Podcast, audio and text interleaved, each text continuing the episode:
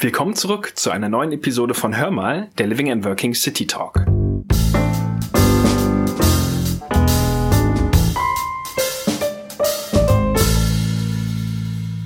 In unserer heutigen Folge dreht sich alles um das interessante Thema Immobilien Asset Management. Und genau deshalb habe ich auch Björn Pfaffner zu Gast. Er ist Regional Head Asset Management West bei uns im Haus. Hallo Björn, herzlich willkommen zum Living and Working City Talk. Hallo Oliver, schön, dass ich hier sein darf. Björn, bevor wir starten, möchte ich nochmal ganz kurz zusammenfassen, worum es in unserer heutigen Episode hauptsächlich gehen wird. Zunächst möchte ich gerne mal erfahren, wie so ein typischer Tag im Leben eines Immobilien-Asset Managers ausschaut, wie ihr dafür sorgt, dass die jeweiligen Immobilien immer bestmöglich vermietet sind und ob du vielleicht ein paar spannende Immobilien-Stories rund um das Thema Living and Working für uns hast. Beginnen wir mal mit der ersten Frage. Du bist ja in der Immobilienbranche jetzt auch bei uns Seit wie vielen Jahren? Zehn Jahren ungefähr. Zehn Jahren. Aber in unserem Vorgespräch hast du auch mal berichtet, dass du ganz anders gestartet bist. Also du warst mal Erzieher, ähm, dann ging es weiter, ähm, Ausbilder praktisch im Bereich Taucher bei der Bundeswehr. Und dann hattest du auch mal ein Part, ähm, ich glaube, Pyrotechnik, ne, für die Ehrlich Brothers. Richtig. Erzähl doch mal so ein bisschen von dem Weg, der dich sozusagen in die Immobilienbranche geführt hat. Ja, gerne. Das mit dem Erzieher stimmt. Ich habe mein Abitur an einer Schule gemacht in Herford, wo man gleichzeitig zusammen mit dem Abi auch eine Erzieherausbildung bekommen hat. Hm, ich hatte damals erst überlegt, ob ich vielleicht anschließend irgendwie Psychologie oder so studieren möchte. Deswegen hatte ich gedacht, machst nicht das normale Abi, machst halt das Abi und die Ausbildung gleich mit. Die Ausbildung war super, kann ich auch heute noch viel draus nehmen an einigen Stellen, wo ich mit Mitarbeitern zu tun habe. Aber nach der Ausbildung war dann relativ klar für mich, ich möchte das nicht tun. Ich bin dann erst zur Bundeswehr gegangen, mhm. ähm, war da bei der Marine, bei der Waffentauchergruppe, durfte da so mit Booten und Tauchen und ähnlichen Dingen eine Zeit lang ausbilden und habe dann tatsächlich Jura studiert. Aha. Nicht so sehr mit der Zielrichtung, hinterher unbedingt Rechtsanwalt zu werden, aber ich habe halt gedacht, okay, BWL war mir zu zahlenlastig und äh, Jura lag mir da irgendwie näher, um dann zu sagen, damit kann man dann in verschiedenste Richtungen gehen. Ja, und dann habe ich mein erstes Staatsexamen gemacht, habe während des Studiums äh, viel im Theater als Theatertechniker gearbeitet, da auch äh, so ein paar Abschlüsse gemacht im Bereich äh, Pyrotechnik, Gabelstaplerfahren, alles das, was da so zugehört. Und hatte dann die Situation, dass zwei gute Freunde von mir, ähm, Andreas und Chris Ehrlich, die aus der gleichen Ecke kommen wie ich, mhm. als ich gerade mit meinem Studium fertig war, gesagt haben, Mensch, wir machen uns mit Zauberei selbstständig, hast du nicht Bock? Mhm. Und ja, was soll ich sagen? Es passte nicht so zum Studio, aber ich hatte Bock. und dann durfte ich also drei Jahre lang die, das, was heute die Ehrlich Brothers sind, quasi vom Start an mit aufbauen. Das ist natürlich viel kleiner angefangen, waren hauptsächlich Firmenveranstaltungen, aber äh, das ist dann sehr schnell gewachsen, sind sehr schnell mehr Mitarbeiter geworden, viele, viele internationale Veranstaltungen, viel unterwegs. Waren drei sehr verrückte Jahre mit vielen besonderen Erfahrungen. Ja. Ähm, aber irgendwann kam dann der Punkt, wo ich gesagt habe, okay, das kann und will ich nicht für den Rest meines Lebens machen. Mhm. Und dann habe ich mir eine Auszeit genommen, habe dann überlegt, was will ich machen, habe mal in den Immobilienbereich reingeschnuppert, fand das sehr interessant und bin dann bei verschiedensten großen Stationen gestartet. Äh, zu Anfang Engelvölkers Commercial, ähm, war dann mal eine Zeit lang bei BNP Paribas, ähm, so in diesem klassischen Immobilienmakler, Investmentmaklerbereich auf einer professionellen Ebene. Und da gab's dann ja Querverbindungen zur Corpus Sireo, einer der Vorgängergesellschaften der Swiss Life Asset Managers. Also da habe ich dann angefangen und ja, was soll ich sagen? Äh, die Firma hat es dann geschafft, das, was mich vorher immer nach ein paar Jahren gelangweilt hat, wo ich dann die Arbeitgeber wechseln musste, ja. der Arbeitgeber hat es halt geschafft, das hinzukriegen, dass er mir alle zwei, drei Jahre noch eine Aufgabe geben konnte. Mhm ich komme halt von Hause her eher aus diesem Transaktionsbereich, also Ankauf, Verkauf, Marktentwicklung, ähm, Vermietung, das sind so meine Steckenpferde. Wenn ich jetzt heute bei uns im Führungskreis schaue, da haben wir halt alle so ein bisschen so eine Spezialfunktion. Es gibt einen Kollegen, der kennt sich sehr, sehr gut mit Businessplanung, klassischem Asset Management aus. Ähm, es gibt einen Kollegen, der sich sehr stark mit der ganzen regulatorischen Seite auskennt, der da so der beste Ansprechpartner für die Mitarbeiter ist. Und ich bin's halt hauptsächlich so für alles das, was so rund um Transaktionen passiert, für alles das, was mit Vermieten zu tun hat. Da wissen halt die Kollegen, wenn sie da mal eine zweite gute Meinung brauchen, mhm. dann können sie mich halt anrufen und dann äh, stehe ich da gerne Gewehr bei Fuß. Ja, auf jeden Fall ein sehr spannender Lebensweg und wir sind sehr froh, dass er dich äh, ja schlussendlich hier zu uns zu Swiss Life Asset Managers geführt hat. Da können wir eigentlich direkt anschließen ähm, mit der nächsten Frage, die ich sehr spannend finde, nämlich ähm, das Thema Immobilien Asset Management. Äh, wie schaut denn so ein typischer Tag aus im Leben eines Immobilien Asset Managers, also jemand aus deinem Team, aber natürlich auch für dich als Leiter für die ähm, Region West? Ja, sehr gern. Ähm, der Immobilien Asset Manager, das ist ja manchmal ein bisschen schwieriger Begriff, weil das Asset Management ja für eine Versicherung zum Beispiel was anderes bedeutet als für einen Immobilienkonzern. Im Immobilienumfeld ist halt der Asset Manager derjenige, der sich wirklich um die konkreten Immobilien kümmert. Mhm. Also so ein bisschen in der Aufteilung gibt's den Portfolio Manager, der schaut auf das große Ganze, der schaut sich die Strategie und die Gesamtentwicklung eigentlich des ganzen Fonds an. Oft auch der Fondsmanager, ne? also Fondsmanager, Portfolio Manager, jetzt im Fall vom Living and Working Walter Seul. Genau. Und dann gibt's natürlich auch jemanden, eine Ebene darunter, der nicht so sehr den gesamten Fonds im Blick hat, sondern der sagt, ich konzentriere mich eben auf die Immobilien, die ich kon konkret betreue, die eine oder die mehreren, die ich dann entsprechend in der Betreuung habe. Und wir sagen unseren Asset Managern immer, du bist im Grunde in der Rolle, als ob du der Eigentümer wärst. Mhm. Also du kümmerst dich um alle Belange deiner Immobilie.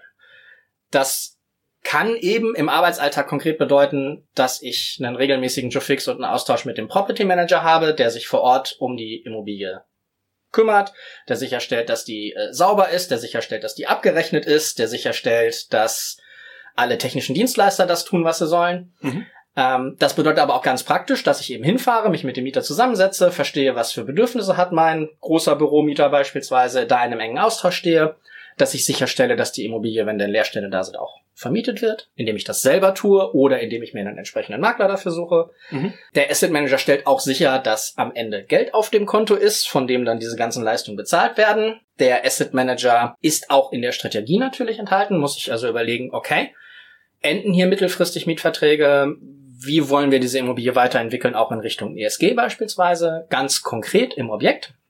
Und bei uns ist es halt so, immer wenn dann dieser Asset Manager sagt, okay, ich will ja was machen, aber so genau kenne ich mich jetzt mit modernen Heizanlagen nicht aus. Mhm. Oder mh, hm, eigentlich wäre Solarenergie eine total gute Idee, aber da komme ich jetzt nicht so richtig weiter. Dann hat er Spezialisten an der Seite, die er dazu holen kann. Dann holt er einen technischen Asset Manager dazu, der sich mit Heizungsanlagen auskennt, den wir im Konzern haben. Oder er spricht mit einem Kollegen äh, aus dem Bereich Climate, der sich ganz tief mit Solaranlagen äh, auskennt. Mhm. Oder er holt sich eben im Zweifelsfall einen Vermietungsspezialisten dazu, wenn er sagt, okay, mit Rewe habe ich noch nie einen Mietvertrag verhandelt, da brauche ich jetzt einen Spezialisten. Dann haben wir auch den bei uns. Aber die Verantwortung letztlich für den Erfolg und fürs Objekt liegt immer bei dem Asset Manager, auch wenn der sich natürlich Hilfe holen kann. Ist wahrscheinlich auch ein Riesenvorteil, dass wir ein großer Laden sind und dementsprechend auch die verschiedenen Spezialisten ja einbinden können, genau für die von dir angesprochenen Themen. Ne?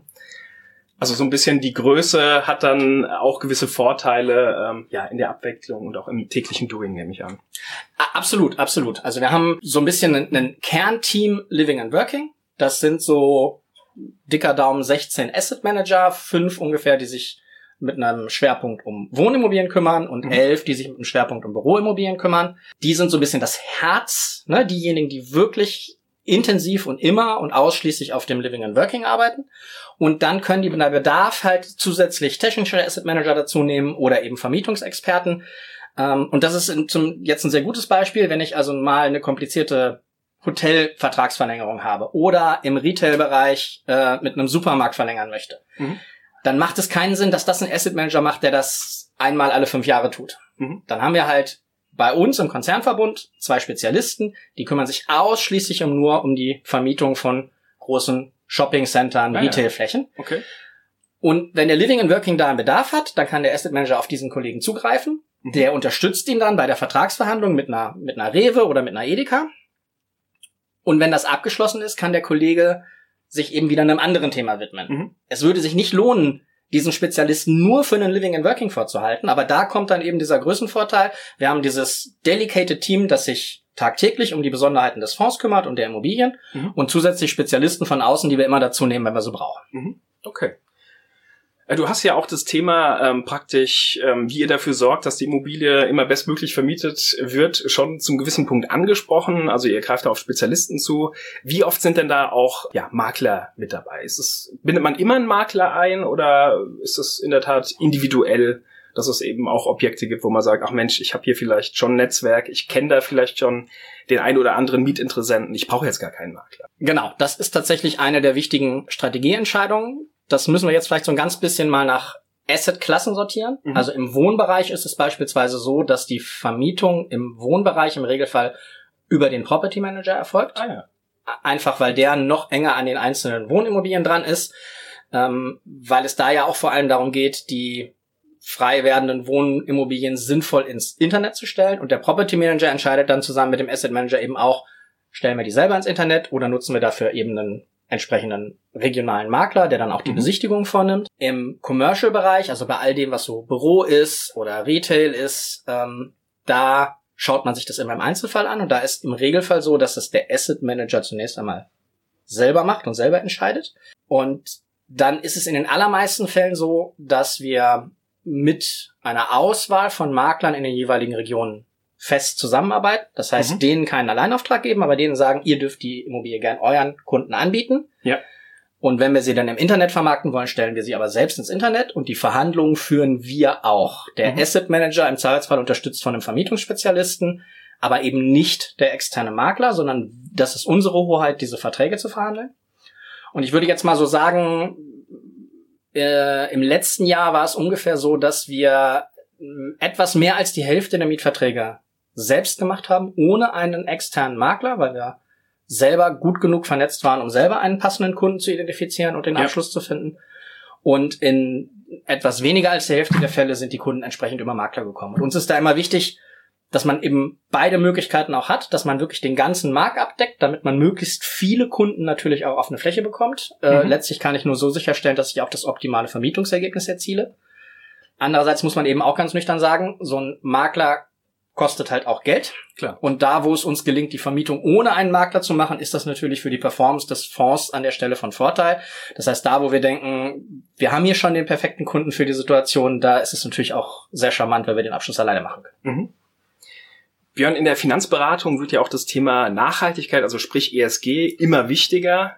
Wie schaut es denn im Immobilien Asset Management aus? Äh, stellst du denn jetzt fest, dass das Thema ähm, stark zugenommen hat oder ähm, ist es eigentlich gleichbleibend? Das hat stark zugenommen, ja. Also es war sicherlich ein Thema, das uns im Asset Management bis zu einem gewissen Grad schon immer betroffen hat, mhm. zu überlegen, als Eigentümer der Immobilie denke ich natürlich über die nächste schnelle Vermietung hinaus. Ich möchte immer langfristig einen guten Mietermix haben. Ich möchte, dass die Immobilie sich langfristig im Wert positiv entwickelt. Ähm, was aber neu dazu gekommen ist, ist dieser stärkere Fokus auch auf regulatorische Vorgaben, also mhm. bestimmte Zertifizierungen, die gewünscht sind, auf Daten, die wir dafür brauchen, dass wir uns eben seit einigen Jahren auch beispielsweise für den Stromverbrauch des einzelnen Mieters interessieren, um zu verstehen, wie ist denn der Gesamtstromverbrauch im Gebäude. Das sind sicherlich Themen, die vor fünf Jahren eben bei niemandem im Fokus waren. Aber noch gar nicht auf dem Schirm hatte, oder? Hatte man vor fünf Jahren das überhaupt tracken können oder sehen können? Nee, hätte man nicht. Und es ist auch heute noch so, dass man es manchem Mieter auch sehr aufwendig erklären muss. Ähm, wir Deutschen sind ja sehr zurückhaltend mit unseren Daten. Ja, klar. Ähm, das ist dann eben schon oft ein längerer Prozess, dem Mieter auch erklären zu können, warum interessiere ich mich für seinen Stromverbrauch? Warum ist es wichtig zu wissen, wie viel Strom wir im gesamten Gebäude verbrauchen, um dann zum Beispiel mit einer Solaranlage auf dem Dach äh, auch eine entsprechende Möglichkeit anzubieten richtig dimensioniert, sodass mhm. das auch zu allen Mietern passt. Da sind sicherlich diese ganzen Zertifizierungsthemen der erste Schritt gewesen. Da sind wir mit dem Living and Working im Grunde mehr oder weniger in der Datenerfassung durch. Die Objekte sind zertifiziert. Das heißt, wir haben die letzten Jahre viel Zeit und Energie da reingesteckt, eine gute Datengrundlage zu finden. Das geht halt von Stromverbrauch über Energieverbräuche, aber bis hin zu der Frage, wie viele Fahrradstellplätze haben wir beispielsweise an einem Objekt. Mhm. Um das mal ketzerisch zu sagen, ist natürlich jetzt nicht so wichtig, sind es acht oder sind es zehn? Aber eine ungefähre Anzahl zu haben, um dann zu überlegen, sind das denn ausreichend? Mhm. Oder haben wir viel zu wenig Fahrradstellplätze? Macht es Sinn, mehr Fahrradstellplätze anzubieten, in der Erwartung, dass dann auch mehr Mieter mit dem Fahrrad gerne kommen? Oder haben wir hier vielleicht auch ein Objekt, wo wir mehr als ausreichend Fahrradstellplätze haben, wo es keinen Mehrwert hätte, das zu tun? Das sind halt Daten, die stehen halt noch in keinem Datensystem. Die hat früher ein Property Manager nicht erfasst. Die haben auch wir uns in einem Ankauf gar nicht so genau angeschaut. Äh, von daher war es sehr mühsam, die Daten zu erfassen. Das Thema ist inzwischen aber sehr weit abgeschlossen und jetzt können wir auf Basis der Daten, die wir die letzten zwei Jahre intensivst erfasst haben, bessere Entscheidungen für die Zukunft treffen. Mhm. Was auch natürlich hier mit, mit reinzählt, ist das Thema äh, CapEx-Maßnahmen, also inwieweit man Geld sozusagen in die jeweilige Immobilie dann steckt. Gerade wahrscheinlich auch im Bereich Nachhaltigkeit ein großes Thema. Ne? Also du hattest es ja angesprochen, Solaranlage, ähm, aber auch äh, Umbaumaßnahmen, Dämmung wahrscheinlich auch. Ähm, diese CapEx-Kosten äh, sind dann auch eher gestiegen in den letzten Jahren Richtung ähm, diesem Thema Nachhaltigkeit. Oder kann man das pauschal nicht sagen, dass man es vorher schon sozusagen auf lange Sicht mit eingepreist hat? Das kann man tatsächlich pauschal so nicht sagen. Wenn ich das jetzt erstmal für den Living and Working konkret anschaue, muss man ja erstmal festhalten, dass wir tendenziell sehr moderne Immobilien gekauft haben, also ja, ja eher in einem Core-Bereich unterwegs waren. Das heißt, viele der Immobilien sind Neubauten oder in einem sehr guten Zustand. Ähm, das heißt, wir haben jetzt hier nicht so sehr das Thema, dass wir äh, riesige Themen aus der Vergangenheit aufholen müssten oder so, mhm. sondern es ging jetzt erstmal darum, den, den Status quo festzustellen, den Bestand festzustellen und dann eben, das ist dann tatsächlich Aufgabe des Asset Managers in Zusammenarbeit mit unseren technischen Kollegen, für jede einzelne Immobilie zu überlegen, wie können wir jetzt diese individuelle Immobilie auf ihrem Stand nochmal optimieren. Mhm. Und das kann eben mal eine ganz kleine Maßnahme sein mit ein paar zusätzlichen Fahrradstellplätzen, die auch nicht wirklich viel Geld kostet. Das kann eben auch mal eine sehr aufwendige Maßnahme sein, aber dann ist es eben in den meisten Fällen eher so, dass wir feststellen, okay, irgendwann in den nächsten Jahren ist die Heizungsanlage eh an ihrem Lebensende. Mhm. Und wie sieht dann die nachhaltige, dauerhafte Lösung aus? Wie stellen wir das jetzt so um, dass wir nicht einen hohen Eurobetrag in CapEx ausgeben, ohne einen Vorteil im ESG-Bereich zu haben, sondern wie können wir diesen sehr ähnlichen Betrag so ausgeben, dass wir auch einen maximalen Nachhaltigkeitserfolg mhm. haben. Das ist sicherlich das, was uns immer mal herausfordert. Klar gibt's auch Einzelfälle, wo man schon auch höhere Kosten mhm. hat. Das ist dann aber eben einfach der Situation geschuldet, dass wir sagen, langfristig haben wir keine Wahl. Und zwar nicht nur deshalb, weil der Gesetzgeber uns da an der Stelle fordert, sondern weil er aus unserer Überzeugung heraus das auch für ein langfristig sinnvolles und nachhaltiges Investment gar nicht anders möglich ist, als es zu tun. Mhm. Wie ist denn das Thema äh, Handwerker aktuell? Jetzt aus dem privaten Bereich äh, kenne ich das. Zumindest war es äh, noch vor bestimmten Jahr so oder anderthalb Jahren. Da hatte ich ein paar Sachen, die ich machen lassen wollte, halt von äh, Fachhandwerkern. Und ich habe telefoniert und telefoniert und äh, keiner hatte irgendwie Kapazitäten frei. Ist es da vielleicht auch aufgrund der Größe, weil wir viele Handwerkerleistungen einkaufen, für euch einfacher oder ist es vielleicht jetzt auch in den letzten Monaten einfach einfacher geworden? Ähm, wie ist da deine Einschätzung? Beides stimmt, würde ich sagen. Ja. Also natürlich haben wir ähm, feste Vertragspartner, wir haben Rahmenverträge mit bestimmten Dienstleistern, die wir immer wieder beauftragen. Ähm, wir haben äh, sehr gute Architekten und Fachplaner, die wiederum sehr gute Handwerker dann in der zweiten Reihe haben, die dann auch beauftragt werden. Wir sind ein sehr bekannter und seriöser Anbieter am Markt. Das heißt, wir haben auch bei unseren Handwerkern tendenziell einen sehr guten Ruf. Mhm. Die arbeiten gern für uns. Nichtsdestotrotz gab es natürlich im letzten Jahr auch mal Phasen, wo es schwierig war, Handwerker zu finden oder wo selbst wenn man den Handwerker hatte, der Schwierigkeiten hatte, die Materialien und Komponenten zu bekommen, die er gebraucht hat, was auch es dann verzögert ja. hat. Mhm.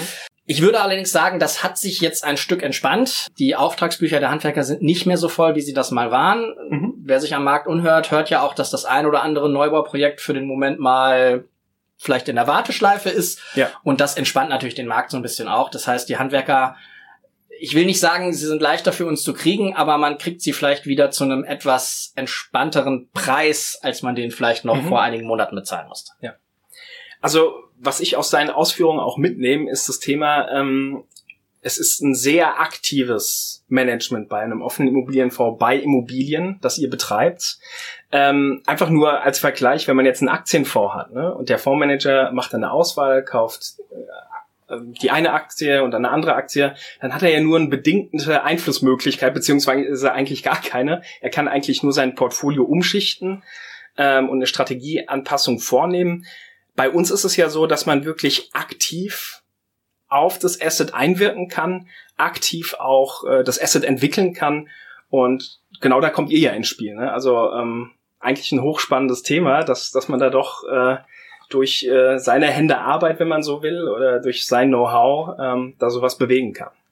Das stimmt, das ist ein Riesenunterschied im Vergleich zu vielen anderen Anlageklassen, weil wir das Produkt und den Wert des Produkts natürlich ganz wesentlich in den eigenen Händen halten. Mhm. Ähm, ich kann die beste Immobilie der Welt kaufen, wenn ich die einige Jahre lang schlecht betreue, mich nicht um meine Mieter kümmere, mich nicht um die technische Ausstattung kümmere, dann wird diese Immobilie im Wert fallen. Mhm. Andersherum gesprochen, positiv ausgedrückt, wenn ich mich gut und intensiv um meine Immobilien kümmere, dann kann ich den Wert erhalten oder auch steigern. Einfach dadurch, dass ich mich intensiv in diese Vermieter-Mieter-Beziehung äh, hineinhänge, dass ich mich intensiv und gut um die Immobilien kümmere, dass ich langfristig ein nachhaltiges Konzept fahre. Und das ist auch das, wofür meine Mitarbeiter natürlich am stärksten brennen. Mhm. Klar haben die auch einen Teil ihrer Arbeitszeit mit Regulatorik zu tun. Die müssen ein Reporting liefern, entsprechend an den Herrn Seul und an diverse andere Leute. Das mag der eine lieber, der andere ein bisschen weniger lieb. Aber die meisten, ja. die wir bei uns haben, die brennen halt wirklich für die Immobilie, für das Objekt und auch dafür zu sagen, das ist so ein bisschen mein Baby, das will ich eben auch, dass sich das langfristig gut entwickelt. Ich möchte zufriedene Mieter haben, ich möchte zufriedene Anleger an der Stelle haben und wir haben halt viel mehr Einflussmöglichkeiten, als wir die hätten, wenn es im Grunde einfach nur darum geht, die eine Aktie gegen eine andere Aktie zu mhm. tauschen. Ja.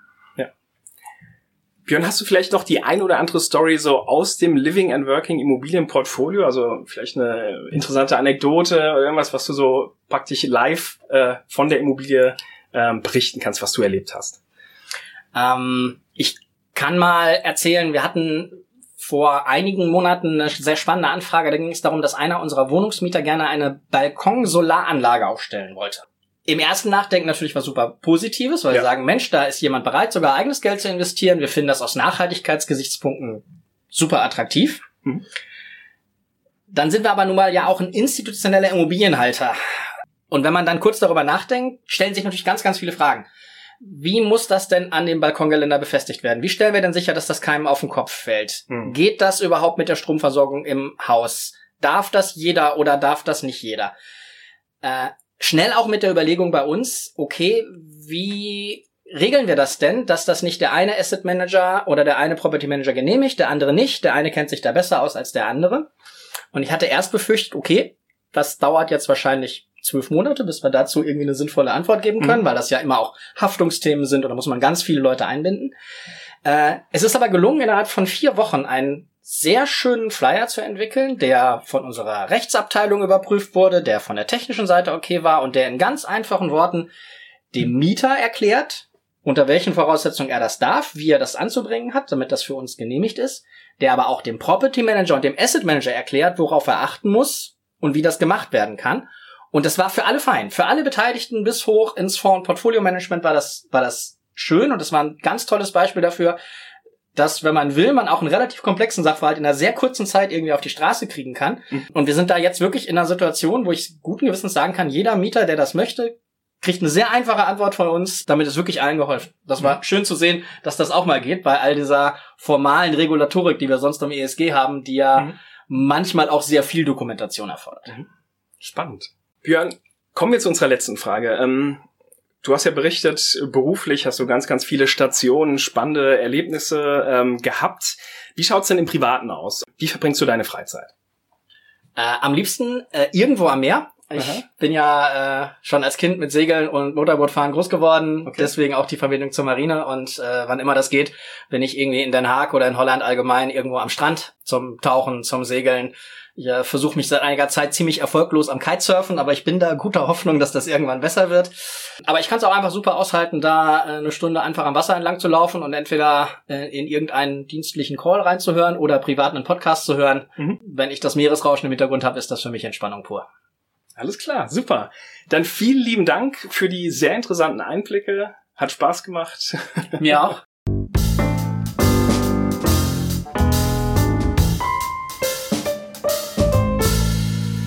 An dieser Stelle möchte ich euch gerne wieder zum Mitmachen einladen. Schickt uns gerne eine E-Mail mit euren Fragen, Themenwünschen oder auch Anregungen an living and working-podcast at swisslife-im.com. In unserem nächsten Immobilienporträt stellen wir euch unsere Amsterdamer Büroimmobilie Herenkracht 168 vor und in unserer übernächsten Episode habe ich dann Tobias Assel, unseren Leiter Technisches Asset Management zu Gast. Seid also gerne wieder mit dabei und lernt Tobias kennen. Wenn euch diese Folge gefallen hat, freuen wir uns, wenn ihr unseren Kanal abonniert und auch das nächste Mal wieder mit dabei seid. Ihr findet Hör mal, der Living and Working City Talk überall dort, wo es Podcasts gibt und für mehr Informationen schaut gerne in unsere Show Notes. Ich bedanke mich bei euch fürs Zuhören und sage bis zum nächsten Mal. Macht's gut!